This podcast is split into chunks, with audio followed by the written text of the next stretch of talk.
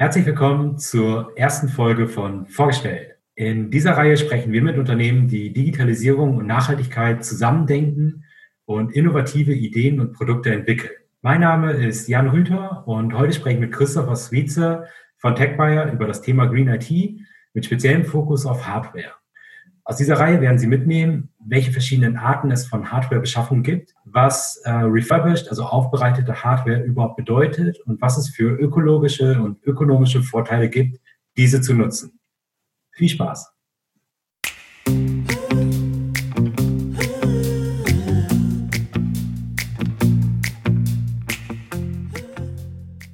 Lieber Christopher, schön, dass du heute mit dabei bist. Auf unserem letzten Jahreskongress von Nachhaltig Digital habe ich deine Kollegin bereits kennenlernen dürfen und somit auch TechBuyer. Aber magst du mal zu Beginn ein paar Worte zu dir und TechBuyer erzählen?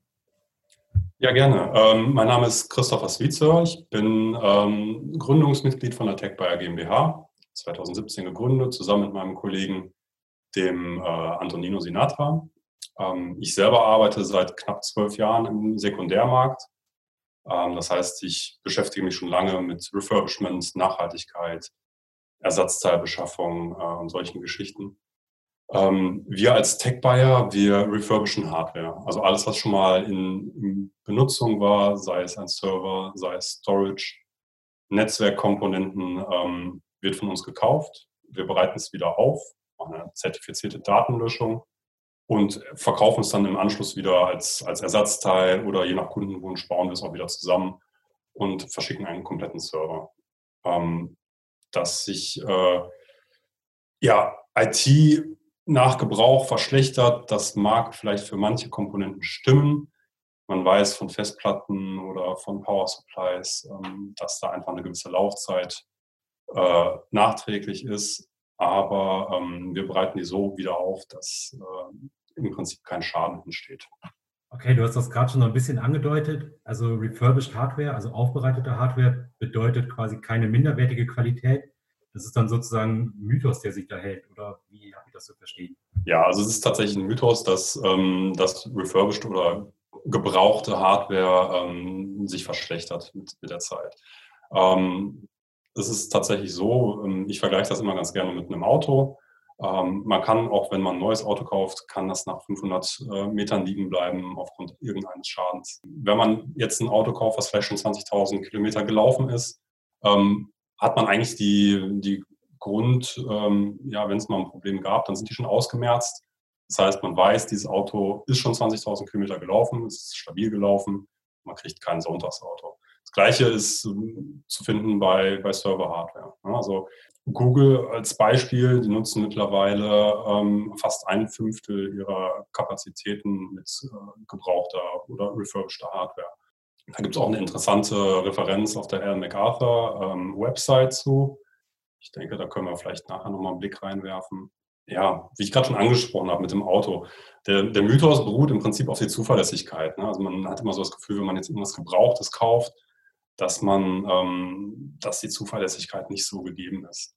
Tatsächlich haben wir die Erfahrung gemacht, wenn Hardware schon mal gebraucht wurde und die von uns nochmal getestet wurde, dass die dann deutlich strapazierfähiger ist. Als ähm, die höchsten Ausfallraten sind tatsächlich bei Neuware. Unsere Ware hat eine deutlich geringere Ausfallrate als bei Neuware. Deswegen geben wir auch als Tech-Buyer drei Jahre Garantie wie äh, die großen Hersteller selber, also die OEMs. Okay, spannend. Aber kommen wir nochmal zu dem Punkt, wann die Hardware überhaupt zu euch kommt. Ich habe irgendwie immer so in den Gesprächen mit Unternehmen höre ich, dass die sehr besorgt sind um die Daten, um die Datensicherheit und wenn die Sachen zu euch kommen, löscht ihr diese Daten. Und wie genau macht ihr das, damit ihr sicherstellt, dass das wirklich zu 100 Prozent gelöscht wird und sozusagen die Hardware danach noch genutzt wird und nicht unbedingt zerstört werden muss für die Löschung? Das ist auch, das ist auch ein Teil diese, dieses Mythos, ähm, dass Hardware zerstört werden muss, damit die Daten wirklich komplett gelöscht werden. Das ist mittlerweile nicht mehr so. Es gibt äh, ziemlich viele äh, Einrichtungen, die davon weggehen. Also eine richtige Datenlöschung findet im Prinzip nur statt, wenn die Daten tatsächlich überschrieben werden, also dann nicht mehr vorhanden sind. Eine Löschung, ähm, sagen wir mal eine Festplatte, die man in den Schredder schmeißt, haben Unternehmen wie Blanco oder White Canyon schon wieder Daten hergestellt von diesen Festplatten, die geschreddert wurden.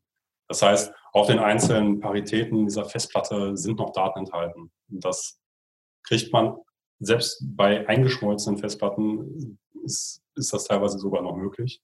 Deswegen auch die NSA empfiehlt zum Beispiel Wipe Drive äh, einzusetzen, um einfach komplett die Daten komplett zu überschreiben, dass an dieser Stelle null ist sozusagen und nicht noch irgendwelche Daten vorhanden sind. Ja, wichtig dabei ist halt auch, dass ähm, dieser Nachhaltigkeitsaspekt, dass ähm, Festplatten zum Beispiel kobaltbeschichtet sind, dass, äh, ein, ein äh, kritisches Material ist, was ja danach einfach zerstört ist und ähm, nicht wieder beschaffbar, nicht recycelbar. Das ist halt für uns auch ein wichtiger Punkt, dass man, dass man solche Materialien so lange wie möglich im Umlauf hält, damit es einfach kein kritisches Material verloren geht. Ja, das ist super wichtig. Aber nochmal ganz kurz zu dieser Datenlöschung zurückzukommen. Du sagst, ihr macht das mit einer Software. Wie genau kann ich mir das denn vorstellen, dass es dann softwarebasierte Datenlöschung und arbeitet ihr da auch mit PartnerInnen irgendwie im NGO-Bereich zusammen, die das auch bestätigen? Oder wie stellt ihr das sicher, dass die Software das so löscht?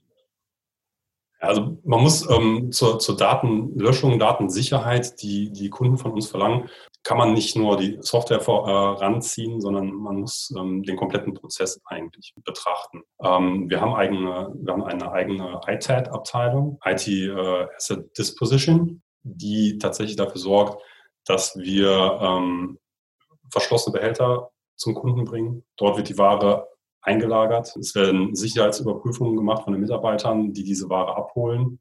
Das äh, Fahrzeug, was diese Ware abholt, ist GPS gesichert. Also da wird wirklich ähm, richtig sorgsam mit diesen Daten umgegangen, die dann aktuell noch auf der Festplatte oder dem, dem Gerät sind.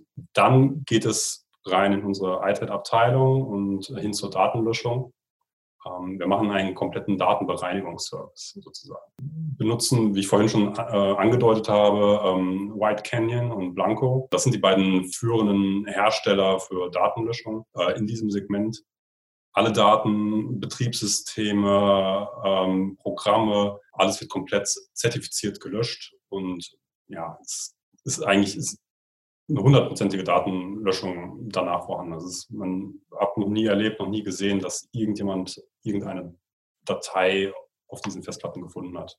Was ich auch kurz schon angedeutet habe, selbst das US-Verteidigungsministerium benutzt Blanco. Die NSA ähm, benutzt auch Blanco und White Canyon. White Drive wird da benutzt. Ja, das sind die, die Standards, die, die auf der Welt den höchsten, die höchste Priorität haben und die setzen wir ein sodass unsere Kunden, egal welche Daten vorhanden sind oder waren, ob es eine große Bank ist oder ob es ähm, der Nachbar von nebenan ist, für jeden gelten die gleichen Regeln. Daten werden 100% gelöscht. Was auch zum Abschluss dieses Prozesses vielleicht noch wichtig zu sagen ist, alle unsere Mitarbeiter sind, auf, sind darauf geschult, dass, diese, ähm, dass dieser Prozess eingehalten wird.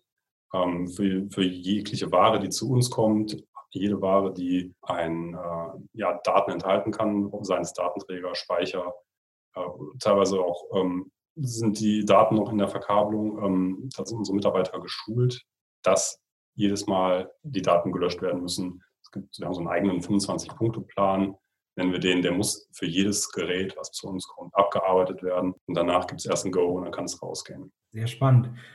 Mich würde nochmal interessieren, du hast jetzt gerade beschrieben, wie die Hardware von den Unternehmen zu euch kommt. Was, das ist schon mal ein Vorteil für die Unternehmen, dass die die alte Hardware nicht mehr im Keller rumliegen haben und Platz haben.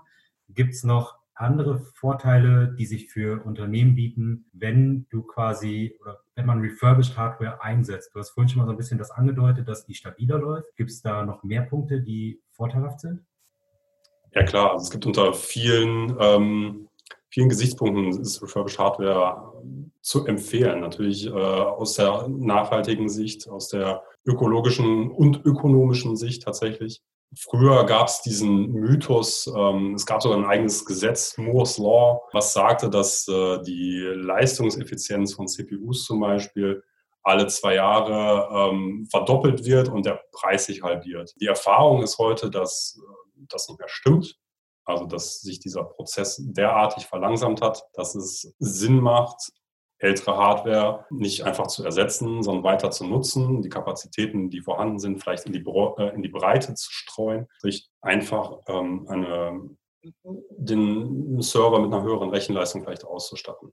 Wenn vorher vielleicht eine CPU eingesetzt wurde, kann man eine zweite hinzufügen, Speicher hinzufügen. Das heißt, man wird breiter in der Leistungsfähigkeit und hat spart natürlich Geld, Ressourcen, im Gegensatz, wenn man sich jetzt äh, alle zwei Jahre einen neuen Server kaufen würde. Ist, ähm, dieses Modell ist ein bisschen ja, obsolet, also es ist nicht mehr nicht mehr der Stand der Dinge, wie man heutzutage mit Hardware umgeht. Es ist ähm, auch einfach durch diese, durch diese neuen CPUs, die sind nicht mehr doppelt so schnell, wenn die rauskommen. Es kommt zwar immer eine neue Servergeneration raus, aber ähm, die haben dann nicht zwangsläufig die doppelte Leistung.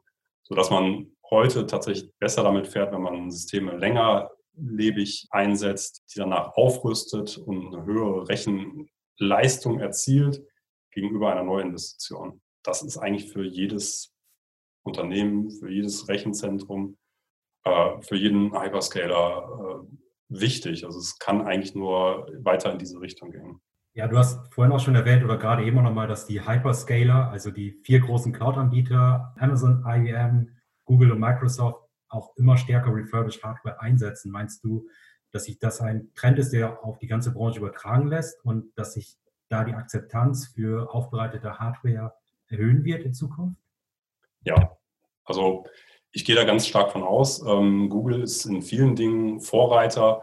Wie ich ganz zu Anfang schon sagte, mittlerweile sind fast ein Fünftel aller, aller Server, Storage-Einheiten, die Google einsetzt, ähm, ja, refurbished oder mit gebrauchten Ersatzteilen versehen. Das ist für mich ganz klar das Indiz, okay, wir wollen ein bisschen nachhaltiger sein, wir wollen, wir müssen in bestimmten Bereichen nicht immer die äh, top aktuelle ähm, Hardware einsetzen, sondern es reicht in ganz, ganz vielen Teilen unseres Lebens, wenn es nicht immer neu ist. Ich denke, dass sich auch die Großen dem anschließen werden. Können sie eigentlich nur, sie müssen, müssen das eigentlich mitgehen. Es wird wahrscheinlich auch immer tiefer in den Gesetzen verankert.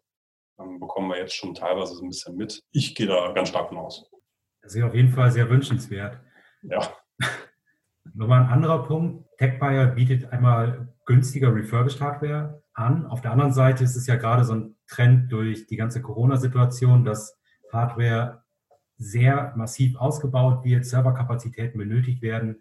Ich habe gelesen, dass TechBuyer auch einen Mietservice für Unternehmen anbietet, um genau diesen Punkt zu bedienen. Also dass man halt für den Moment auf jeden Fall Serverkapazität aufrüsten kann für einen gewissen Zeitraum das mieten kann. Habe ich das richtig verstanden und magst du da noch ein paar Punkte zu erzählen? Gerne. Also ähm, was ich gerade schon angedeutet habe, ein bisschen die äh, Gesetzeslage wird sich auch ändern ähm, in Deutschland. Ist 2021 soll eine EU-Norm rauskommen, die das ein bisschen aufgreift, also dass äh, Hardware länger im Markt bleiben soll, dass es gefördert, subventioniert wird, wenn man Hardware länger einsetzt. Und da ist so ein Mietservice ein Beispiel, was man tun kann, um ähm, ja, Hardware einfach länger am Leben zu halten.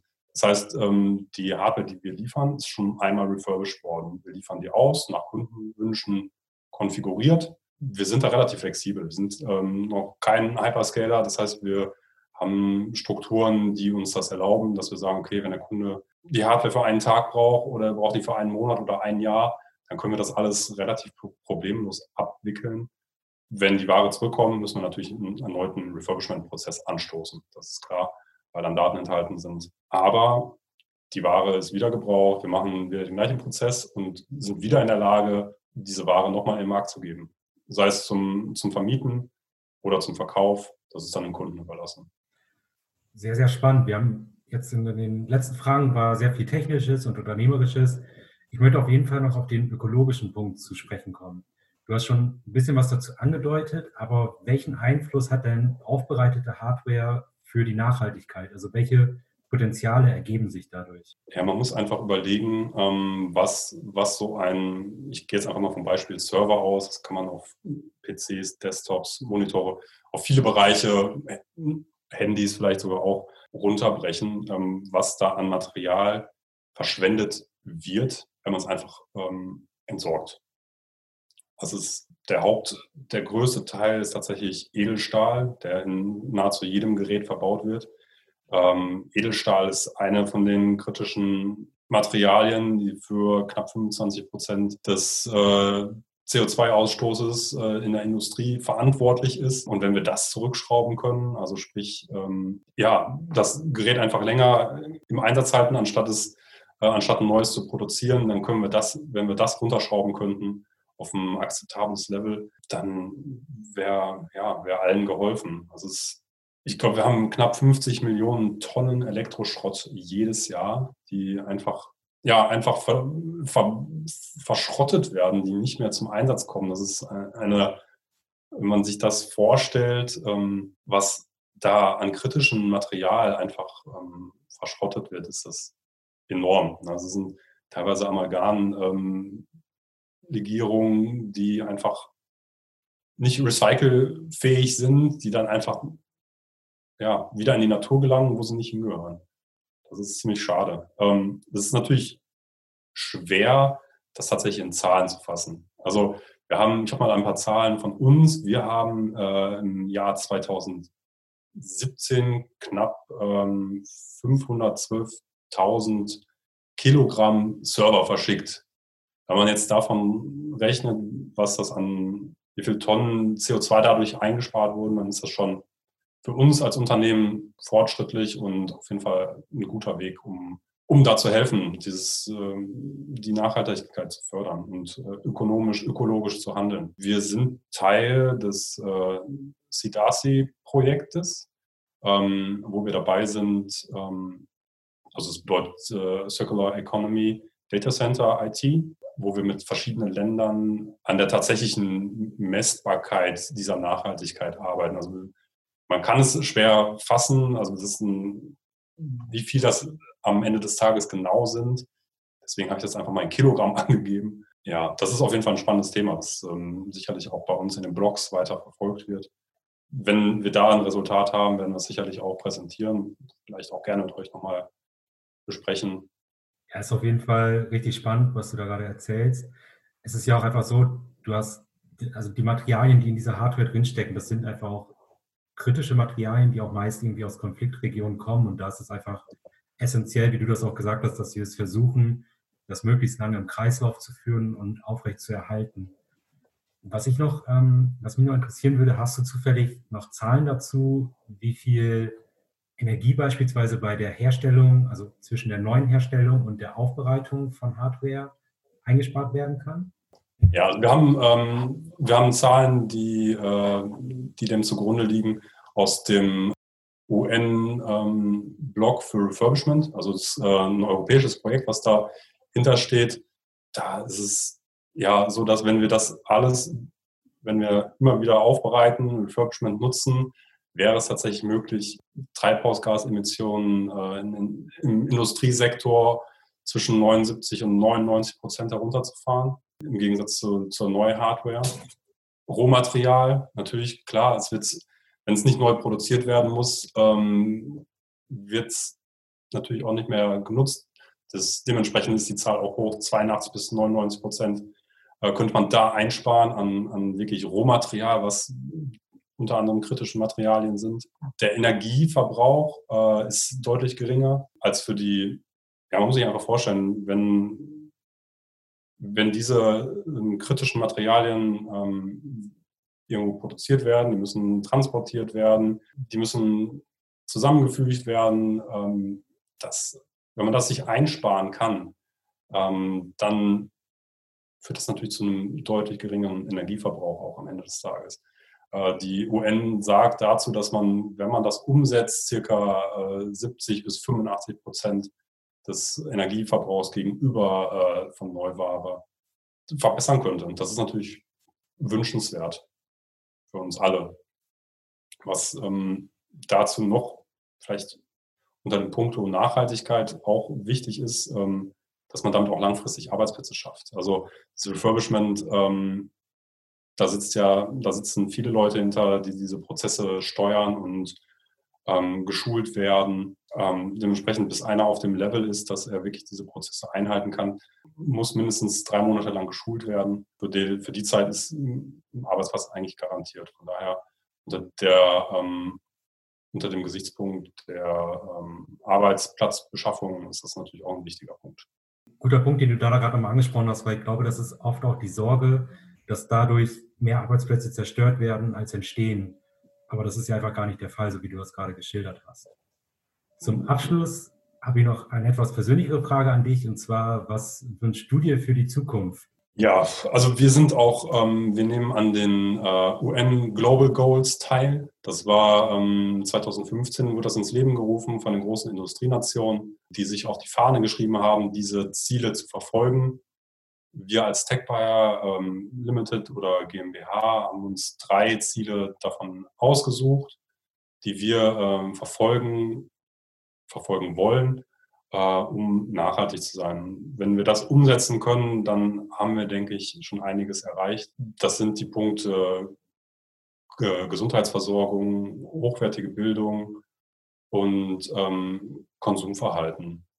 Ich weiß nicht, da kann ich gerne noch ein bisschen was zu sagen. Also wenn wir jetzt ähm, äh, gerade in puncto Gesundheitsversorgung, ähm, da steht in diesen UN Global Goals drin, dass wir bis 2025 äh, 3,9 Millionen Euro Einsparungen für den Gesundheitssektor erzeugen.